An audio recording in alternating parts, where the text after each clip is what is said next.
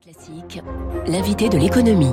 Avec la Banque cantonale de Genève-France, une banque au service des chefs d'entreprise qui valorisent leur patrimoine. Bon début de journée, il est pile 7h15 sur Radio Classique. Bonjour Denis Ferrand. Bonjour. Directeur général de l'Institut Rexecode, le centre de recherche pour l'expansion de l'économie et le développement des entreprises. C'est le sujet économique qui monte, le sujet qui flambe. Les tarifs de l'énergie, le prix du gaz a quadruplé hein, depuis le mois d'avril sur les marchés de gros.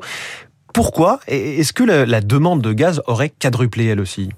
Oui, euh, c'est un facteur conjoncturel hein, qui prime derrière euh, cette, euh, cette accélération des prix. Un facteur conjoncturel, ou plutôt une multiplication de facteurs conjoncturels. Le premier, c'est tout d'abord la vigueur de l'activité à l'échelle mondiale. C'est une demande de gaz qui a été importante. Le deuxième, et notamment en Asie, le deuxième facteur conjoncturel, eh bien, c'est le fait que les stocks de gaz ont été entamés pendant l'hiver dernier. Ils mm. sont à reconstituer, donc cela draine une demande assez, assez importante. Ajoutez à cela le fait que actuellement, dans le golfe du Mexique, il y a des productions de gaz qui euh, se trouvent contraintes. Environ 30% de la production de gaz au Mexique, dans le golfe du Mexique, est, est limitée actuellement. Et puis, bah, dernier point, il y a peut-être aussi un peu de jeu euh, géopolitique de la part de la Russie qui, face à une demande plus importante de l'Europe, n'a pas augmenté le débit de son gazoduc qui transite par l'Ukraine pour pouvoir encore plus montrer l'importance du projet Nord Stream euh, qui a été achevé le, 10 septembre et qui devrait entrer euh, en activité en distribution à partir de, décembre. Alors pour les particuliers, le prix du gaz, il n'a pas quadruplé, heureusement, bien loin de là pour le moment, 12,6% de hausse au 1er octobre prochain. On est quand même à 42 2% de hausse hein, sur, sur 4 mois, si on prend les hausses successives. Et malheureusement, en Europe, le prix de l'électricité euh, est lié à celui du gaz. Oui, effectivement. Alors, le prix du gaz va continuer de monter. Le prix du gaz est en fait euh, estimé chaque mois réestimé chaque mois par la Commission de régulation de l'énergie. Et euh, la Commission de régulation de l'énergie se détermine pour évoluer, pour évaluer le prix du gaz euh, pratiqué aux particuliers dans le cadre du tarif régulé qui concerne 30% des particuliers, est déterminé par le prix de gros. Mais ce prix de ce prix de gros impacte également le prix de l'électricité. Pourquoi? Parce que l'électricité a quand même un fâcheux défaut, c'est qu'elle ne se stocke pas. Hum. Et donc à tout moment, il faut équilibrer l'offre et la demande sur le marché. Et ce qui fait l'équilibre et ce qui va donner le prix de gros, c'est le coût marginal de la dernière unité appelée.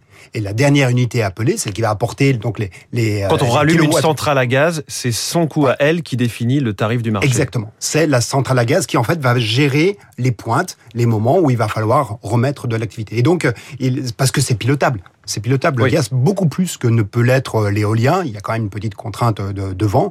Et quant au, nucléaire, eh bien, c'est une forme de paquebot euh, qui est peu, peu ajustable immédiatement. Alors, oui. Donc, le prix, le prix de gros de, du gaz va déterminer, va contribuer au prix de l'électricité, et lui-même, ce prix de l'électricité sur le marché va être un facteur de détermination du tarif régulé de l'électricité qui est révisé tous les six mois à peu près par la CRE. Prochaine révision du prix de l'électricité pour les particuliers, ce sera en février.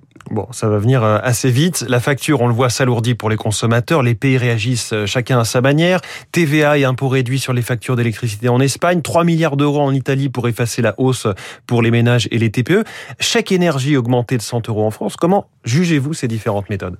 Alors c'est vrai qu'il euh, y a une, une difficulté avec l'énergie, c'est qu'en fait elle pèse plus sur les ménages aux revenus euh, modestes. Donc euh, il y a un risque de précarité énergétique face auquel bien le gouvernement donc a augmenté le, le chèque énergie qui concerne à peu près 6 millions de, de foyers avec une augmentation de, de, de, 100 euros, sachant que pour l'instant ça peut permettre d'éponger ou en tout cas d'atténuer la, la, douloureuse en, termes d'augmentation du gaz, mais celle de l'électricité qui est quand même beaucoup plus importante dans le budget des ménages. En gros, euh, le gaz c'est 1%, 1,2% du budget de l'ensemble des ménages. L'électricité, c'est 2,8% du budget des ménages. donc, deux fois plus, euh, donc il y a une sensibilité des ménages au prix de l'électricité qui va être beaucoup plus importante que la sensibilité au prix du gaz. Alors oui, on met en place des, des nouveaux dispositifs. C'est très intéressant de voir que jusqu'à présent, les mécanismes de subvention de, de, prix ou de, on va dire, d'atténuation du, du, choc sur la facture concernaient principalement les énergies euh, fossiles. Rappelez-vous la TIPP flottante qui avait été mise en place, c'était en 2008 sur l'essence, quand il y avait une flambée du prix du pétrole. Eh bien maintenant, on passe sur des mécanismes qui vont concerner ce que l'on semblait être un prix qui était beaucoup plus stable, beaucoup plus régulier, qui est le prix de l'électricité, également le prix du gaz, dont on n'imaginait pas l'amplitude de variation. Et en réalité, c'est au-delà des facteurs conjoncturels, la question qui est posée, c'est celle de la volatilité euh, de, ces marchés qui n'était pas forcément anticipée. Alors, est-ce que Bruno Le Maire a raison quand il dit que la, la situation au niveau européen, européenne, ce marché européen de l'électricité est totalement aberrante? Et qui pénalise la France, euh, qui pourtant a des centrales nucléaires, euh, une, une électricité pas chère, et qui se retrouve, comme vous l'avez brillamment expliqué, à payer son électricité avec ce, ce, fameux taux marginal, cette dernière centrale à gaz qu'on est obligé de rallumer. Oui, oui. Bon, cette dernière centrale, c'est il n'y a pas c'est pas parce que le prix sur le marché a, a doublé que vous avez un doublement du non. prix. Hein.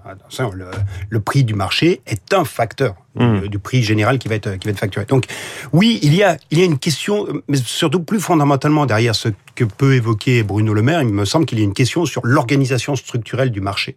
C'est-à-dire que on avait un marché qui euh, était euh, mis en place pour pouvoir euh, eh bien donner une, une régularité une régularité du prix, une régularité des approvisionnements. Or avec la mise en place avec le poids de plus en plus important du renouvelable, mais qui a quand même un, un problème, c'est qu'il est extrêmement volatile dans sa production. Il faut qu'il y ait du vent, et il y en a pas eu beaucoup cet été. Oui, il y a eu quelques problèmes. Oui. Ouais, il y a eu quelques ou problèmes. Du soleil, ou voilà. Où il faut du il faut du soleil. Il y en a pas eu beaucoup non plus. Et donc ça crée ça crée des difficultés. D'où la baisse des stocks de gaz qui est intervenue. Hein. C'est oui, donc, on a on, dû compenser. Euh... Il a fallu compenser une énergie, une demande qui était là, et on a une question qui désormais se pose, qui est celle de donner un horizon de prix. Parce que derrière euh, ces grandes fluctuations de prix de gros, c'est une interrogation que doivent avoir à la fois les producteurs, mais également les utilisateurs d'énergie sur quel est le prix auquel je vais pouvoir m'approvisionner, auquel je vais pouvoir produire. Et là, le calcul économique devient beaucoup plus difficile. Et ce qui fait défaut aujourd'hui, c'est de réinstaller, enfin, ce qui est, ce qui semblerait nécessaire, c'est de pouvoir réinstaller un horizon de prix un petit peu plus stable pour pouvoir euh, se remettre à produire euh, et surtout à investir. Alors, Denis Ferrand, directeur général de l'Institut Rexecode, est-ce que cette pénurie peut faire caler l'économie mondiale qui est en pleine reprise et qui souffre aussi par ailleurs de pénurie de main-d'œuvre? Oui, euh, effectivement, cette pénurie n'est pas isolée. Euh, on le voit bien, on, on a parlé à satiété des, des, problèmes autour des semi-conducteurs. Euh, il y a les questions autour du cuivre qui renvoient aussi à la transition énergétique. Hein. On, on, voit bien qu'il y a sur beaucoup de matières premières, peut-être certains produits alimentaires, sur beaucoup de matières premières, il y a des pénuries. L'exemple britannique avec les pénuries d'essence est tout à fait caricatural oui, euh, en ce moment. Euh, Est-ce que ça va faire caler euh, ça ralentit la reprise? La faire caler, non, ça ralentit euh, la reprise. Maintenant, une partie euh, de ces euh, hausses, de, de ces pénuries et donc des hausses de prix conséquentes qui, qui se manifestent tiennent à des déformations fondamentales de la structure de la demande. Par exemple, aux États-Unis, la consommation d'ordinateurs a augmenté de 40%, a été supérieure de 40% eh oui, début 2021 par rapport à 2019. Oui. Basculement télétravail, on se rend compte que son domicile, bah, c'est peut-être pas mal d'avoir un téléviseur en plus. Bon, mais sauf qu'au bout d'un moment, cette demande, elle va revenir à un niveau qui était beaucoup plus conforme à ce qu'on connaissait préalablement. Mais il y a eu un choc soudain, une transformation dans la structure de la demande, face à laquelle l'offre n'était pas en capacité de répondre, ce qui a contribué à la formation de ces pénuries. Et en, en quelques phrases, le, la pénurie de main d'œuvre dans tout ça, vous faites ouais. un lien. C'est vrai qu'en fait, il y a, on a des pénuries un peu de partout mais celle qui est probablement la plus généralisée que l'on retrouve en Europe, que l'on retrouve aux États-Unis, c'est la pénurie de main-d'œuvre. C'est un phénomène qui est probablement beaucoup plus structurel, c'est oui. une pénurie de compétences. Denis Ferrand, directeur général de l'Institut Rexecode, merci beaucoup. Vous étiez l'invité de l'économie ce matin en direct sur Radio Classique. Merci et bonne journée. Il est 7h23. Les journaux dans un instant avec